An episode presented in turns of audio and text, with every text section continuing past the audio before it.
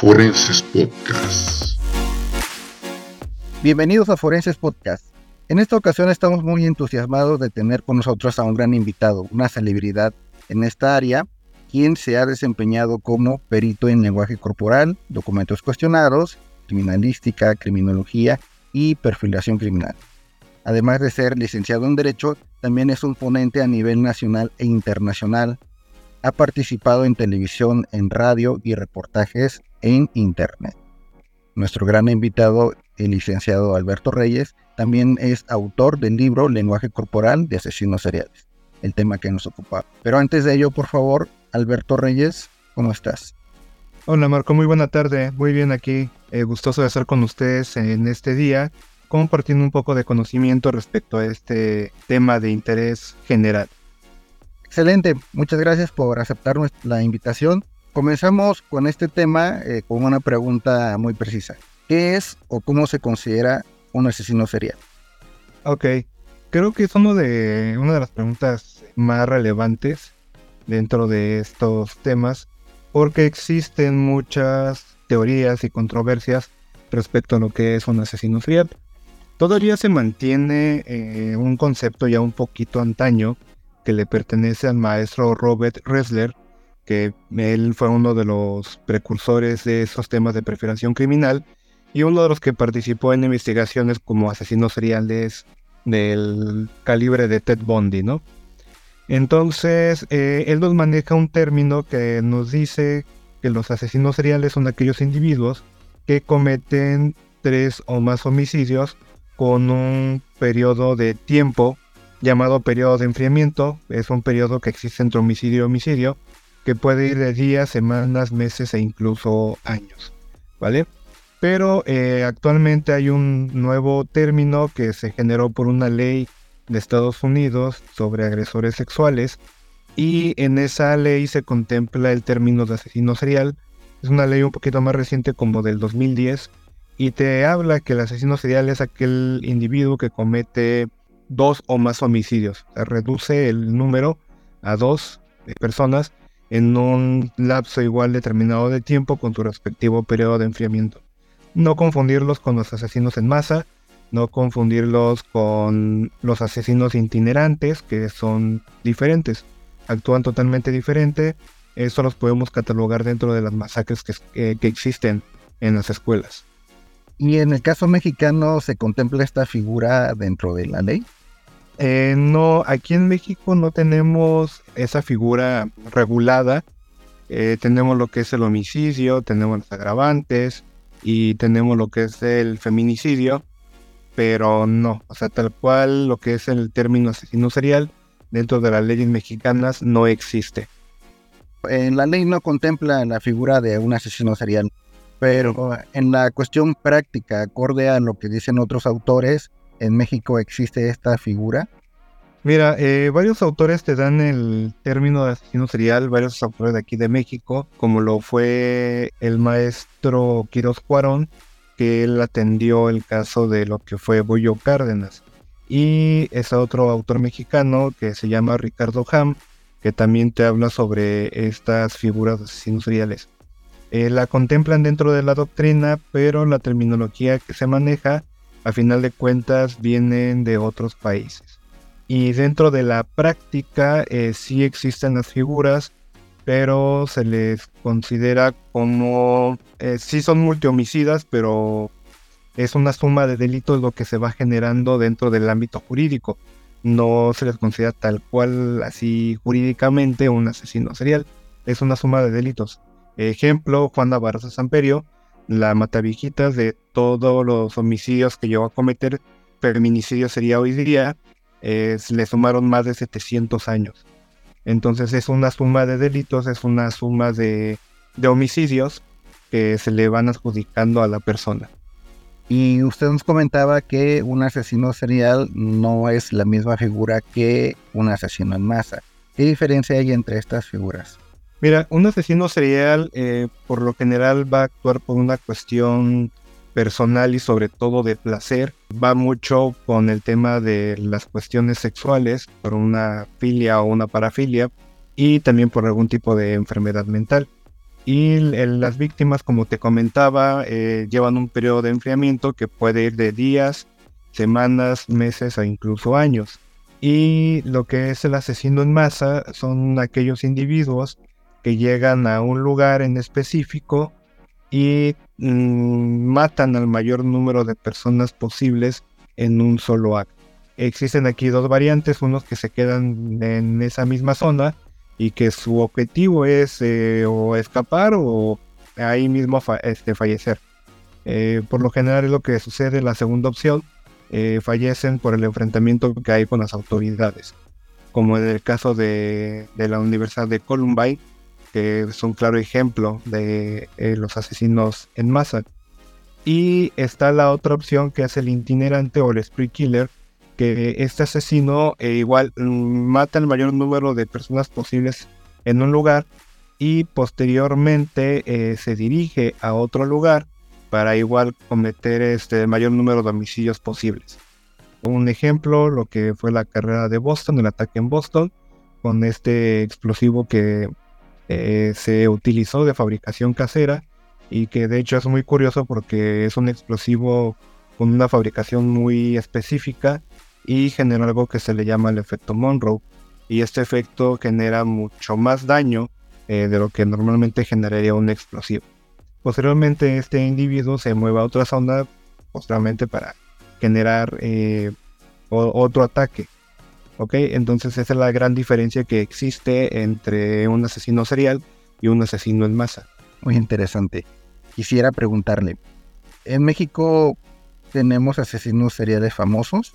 Este sí, tenemos eh, muchos, de hecho, tenemos desde la época del porfiriato, eh, donde aparece esta figura conocida como el chalequero. Oficialmente es el primer asesino serial registrado aquí en México y posteriormente aparecieron otros. De los más relevantes en los años 40, Gregorio Cárdenas, que desde mi punto de vista es el asesino serial, ah, ¿cómo te lo podría decir? Em, por excelencia eh, está en la, en la, cima de todos los asesinos seriales, yo diría que a nivel mundial, ¿eh? por todo lo que llevó a realizar durante su estancia en Lecumberri, que se convirtió en escritor, eh, publicó varios libros, estudió Derecho por correspondencia, se titula como licenciado en Derecho. posteriormente también genera una ayuda jurídica para gran parte de la gente que está en Lecumberri.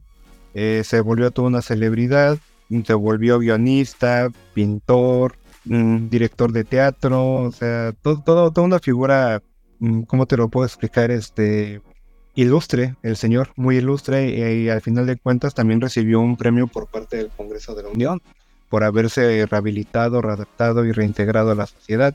Él sí cumplió con estas tres partes, ¿no? Y fíjate que es algo muy curioso que hoy día platicas con muchos criminólogos, sobre todo jóvenes, y no les enseñan esta parte de Gregorio Cárdenas en las universidades. Y tendría que ser eh, una parte muy importante que les enseñen tanto eh, la historia de Quiroz Cuarón y les enseñen la historia de Gregorio Cárdenas, porque son la base de lo que es la criminología eh, y perfilación criminal aquí en México.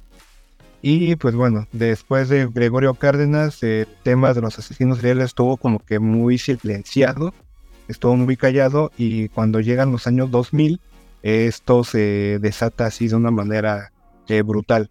Aparece Juana Barra Samperio la Matavijitas, aparece eh, el caníbal de la Guerrero, el coqueto, el sádico, el monstruo de Atizapán, el monstruo de Catepec, el monstruo de Toluca, el matanovias, entre otros, ¿no? O sea, hay bastante de donde poder investigar. Entiendo que la diversidad de cada individuo, cada persona, pues da pauta a diferentes formas de crecer, diferentes formas de relacionarse y su entorno es completamente distinto. Pero ¿existiría alguna pauta, alguna condición, algún factor que pueda detectar bien la conducta temprana o cómo es que se realiza la profilaxis de este tipo de delitos? Ah, mira, gran parte de, de los asesinos seriales, ahí viene la pregunta del millón, que siempre me hacen de que si el asesino nace o se hace, ¿no? Es una pregunta muy eh, controvertida. Y desde mi punto de vista son ambos factores, tanto nacen como se hacen. Pero por estadística son más los que se hacen. Y dentro de los que se hacen, eh, en estadística la mayoría sufre eh, un tipo de maltrato infantil.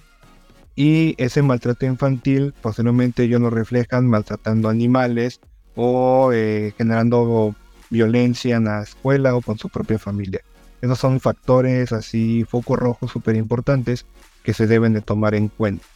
¿Usted por qué considera que existe una fascinación hacia estas figuras? Ok, pues mira, eh, hace poco eh, platicaba con, con algunos alumnos y les comentaba que todos los que estudiamos de derecho, criminalística, criminología, psicología, medicina, tanatopraxia, eh, tenemos ciertos factores que podrían encaminarnos a tener algún tipo de conducta eh, potencialmente peligrosa o potencialmente que llegue a ser un tipo de crimen o delito. Pero que nosotros, nuestro lóbulo frontal, eh, nuestras neuronas todavía funcionan de manera adecuada, lo canalizamos de una manera socialmente aceptable. ¿A qué me refiero con socialmente aceptable? Eh, ejemplo, un ejemplo que les pongo mucho, un médico cirujano. Realmente, ¿qué diferencia existe entre un médico cirujano y un asesino serial, digamos, ya que el destripador?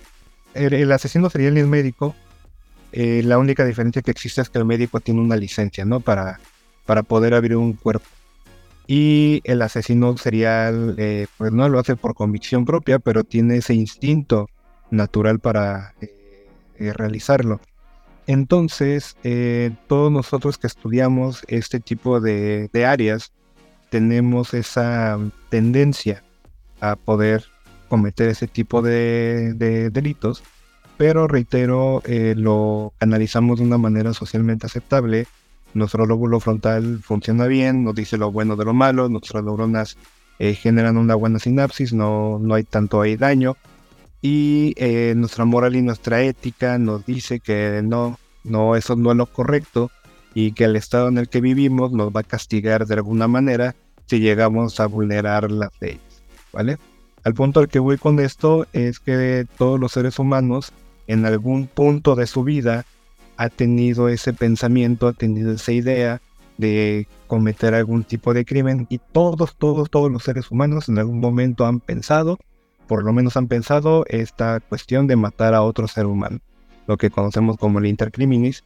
Entonces, al reprimir todo, todo eso que realmente tenemos como seres humanos guardados en nuestra parte animal, en nuestra parte agresiva y o violenta, eh, lo visualizamos en otros seres humanos. Por eso aquellos eh, seres humanos, como los industriales que sí despliegan esta conducta, causa mucha curiosidad a otras personas en el aspecto del por qué realmente lo hizo, qué lo motivó, por qué lo detuvieron, cuál fue su falla, cuál fue su error y ese tema de que cuál fue la manera en que cometió los crímenes, ¿no? Porque reitero, todos los seres humanos en algún momento ha pasado por su mente un crimen de ese estilo y al reprimirlo lo visualizan por lo menos en otra persona. Por eso causa mucha fascinación, causa mucha intriga el cómo funciona su mente, cómo funciona el cerebro de, estos individuos. Y me parece que en psicoanálisis esto se llama sublimación, el cambiar un estímulo negativo por uno socialmente aceptable. Y a raíz de todo esto, eh, nosotros qué podemos aprender de estas figuras de los asesinos seriales? Pues muchos aspectos, tanto positivos como negativos. El aspecto eh, positivo que si ya tienes al asesino serial y digamos la maestra, la doctora Perón Freire Ostrowski, eh, ella eh, generó un libro que se llama Mentes Asesinas, donde estudia a nivel neurociencia a Juana Barraza Samperio la Matavijitas. Y el año anterior tuvo la oportunidad de estudiar a Andrés N., conocido como el mozo de Atizapán. Entonces, ya teniendo estos individuos detenidos y bajo estudios, pues se pueden generar programas de prevención, ¿no? Este, entender por qué eh, se cometen ciertas conductas, cómo se pueden prevenir, eh, de qué manera se puede trabajar de manera social con autoridades, escuelas, penitenciarías, empresas, eh, maltrato animal, muchos aspectos que pasamos por alto y que apenas estamos como que empezando a notar y a regular como sociedad. ese es el aspecto positivo que se podría tomar de esto y obviamente también se previenen delitos que esos individuos ya no cometan más eh, y, evitar y perfilar a otros eh, individuos que lleguen a cometer crímenes de este estilo. Y lo negativo que pues desafortunadamente siguen ocurriendo. Eh, algo que yo luego he pensado, que dices, vimos a Juana Barras Samperio la mate viejitas, una mujer que mató a 17 mujeres con sus propias manos, las asfixió, las estranguló y dices, uy, es lo más terrible que, yo creo que voy a ver. Pasan unos años y aparece el monstruo Atizapán, un señor de, la tercera edad y que resulta que en su casa tiene más de 50 cuerpos, entre mujeres, hombres y niños. Y tú dices, ok, eso superó por mucho a Juana Barrada Samperio en la Mata Viejitas y pienso, creo que es lo peor que voy a ver. Pero en unos años puede que aparezca otro individuo que cometa crímenes, eh, estos homicidios eh, seriales, todavía eh, a mayor escala. Entonces, eso es un reflejo de que nuestra sociedad todavía está quebrada, de que nuestro sistema jurídico todavía no va acorde a las necesidades sociales y que el criminólogo, el psicólogo y los pedagogos tienen mucho trabajo que hacer con la sociedad en todos los ámbitos. Sí, claro, eh, porque muchas veces como estudiantes de ciencias forenses entramos a la carrera para estudiar precisamente esto, pero es únicamente morbo. Y es en donde nos damos cuenta que efectivamente cuando nosotros analizamos a estas personas que tuvieron tal o cual condición, pues bueno, podemos conseguir información para prevenirla. Y esa es la labor de la criminología, pero que muchas veces por desconocimiento o por el mismo morbo no lo llegamos a llevar a cabo de manera adecuada pues permítanme felicitarlo porque este tema lo estamos abordando desde un punto de vista científico y es parte importante pues el proceso de formación en inquietud de personas como usted que visibilizan este tipo de situaciones para obtener lo mejor de ello. Es que lo tienes que ver desde varios ángulos. Eh, lo tienes que estudiar desde el aspecto criminológico, eh, de criminalística, perfilación, jurídico, social, psicológico, psiquiátrico, pedagógico, o sea, todo tiene que ver con este tema, ¿no? Eh, antropológico, antropología social. Entonces, si quieres realmente entender cómo es que esos individuos actúan y por qué realizan las cosas, tienes que verlo desde el aspecto científico y no solamente verlo por el aspecto de que, ah, sangre, ah, este, abrió un cuerpo. No, espérate, eso no, eso no es eh, el tema. Eh, hay que ver más a fondo qué es lo que existe. Y también hacer una invitación a las otras ciencias para poder realizar un trabajo inter y transdisciplinario para que efectivamente, como usted comenta, podamos abordarlo desde diferentes ejes y poder obtener realmente un diagnóstico certero que nos ayude a la prevención de delito en futuras ocasiones. Así es. Muchas gracias, licenciado Alberto Reyes. Agradezco su participación, que nos haya iluminado en este tema tan fascinante, pero que tiene que ser abordado desde un punto de vista estrictamente científico para la mejora de nuestra sociedad. Eh, no sé si usted nos pueda compartir sus redes sociales para conocer más de su trabajo. Eh, sí, muchas gracias a usted por la invitación. Y a la licenciada Karina también le mando un saludo, eh, que fue también quien generó este vínculo. Y nuestras redes sociales nos encuentran en internet como INEPET, INEPET, lo repito. Nos encuentran en TikTok, en Instagram, en Facebook.